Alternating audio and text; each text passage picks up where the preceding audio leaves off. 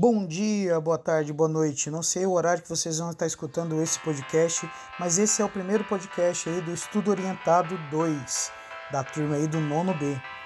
CEPI Dom Veloso, com os alunos aí Evelyn e Carlos. O professor é o professor Célio Leão.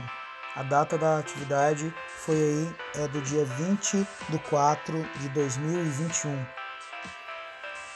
O tema aí foi sobre uma palestra sobre um doutor Lair Ribeiro.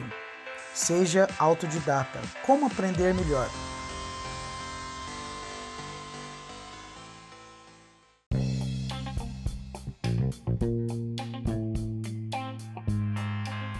Podcast Estudo Orientado 2. Seja autodidata. Como aprender melhor? Com o Dr. Lair Ribeiro. Como já dizia o Dr. Lair Ribeiro, todos gostamos de aprender.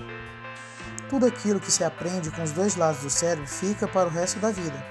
É como andar de bicicleta. Você pode ficar 20 anos sem andar de bicicleta e depois desse tempo, quando você voltar, você voltará a andar normalmente. Você não esquecerá os movimentos. Por que isso acontece? Porque você aprendeu com os dois lados do cérebro aquilo que nós aprendemos na escola, vamos esquecer a maioria das vezes.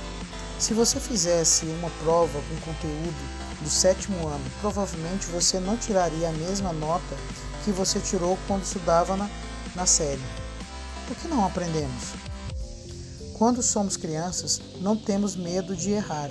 Exemplo: uma família viaja para os Estados Unidos, a pessoa que volta de lá falando inglês.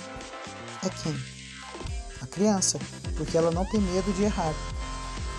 Para você fazer algo bem, você tem que se praticar. Você, se você só acertar e tiver medo de errar, você não vai aprender, porque é errando que se aprende. Existem três modos de se aprender. Um é observando, quando a gente fica olhando o quadro e a gente já vai assimilando a, a matéria, a disciplina. Dois, escutando, quando você presta bastante atenção no, no, nas orientações do professor dentro da sala de aula ou na aula online. Três, colocando em prática, fazendo as anotações e anotando as ideias e o conteúdo por tópicos.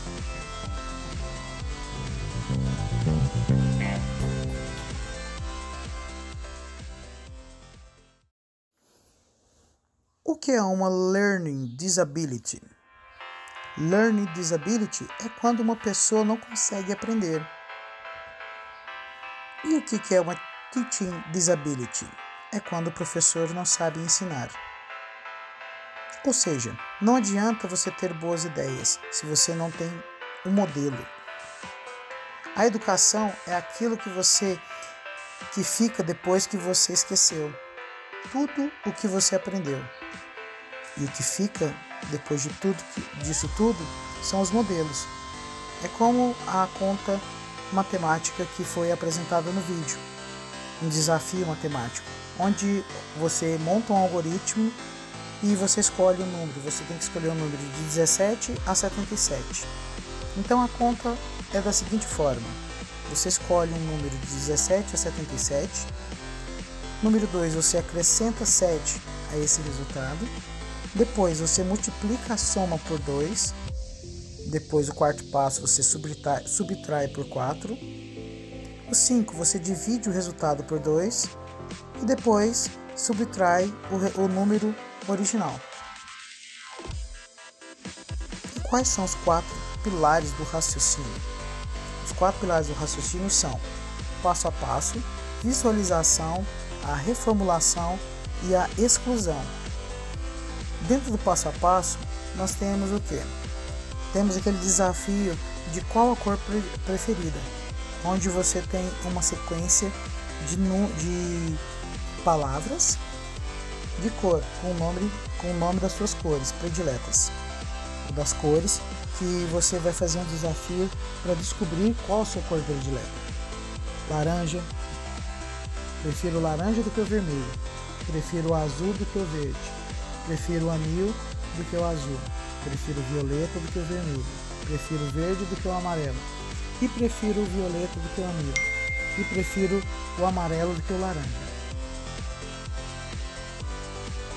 Da visualização é referente à, à lei, ou seja, as teorias que são colocadas, como a lei do, de, do triângulo, que é C ao quadrado é igual a área ao quadrado mais base ao quadrado. E aí temos, a gente pode estar tá colocando aí a parte do, de, de representação através de figuras coloridas. A reformulação é o ato ou efeito de reformular, de dar nova formulação a alguma coisa, de elaborar novos princípios ou medidas para algo que deve ser visto.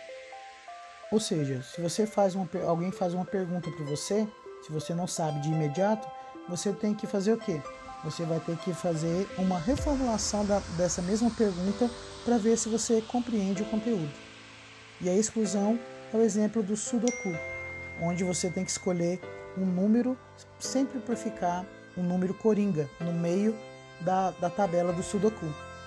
É isso aí, gente. Essa aí foi o um exemplo aí do podcast da, do estudo orientado.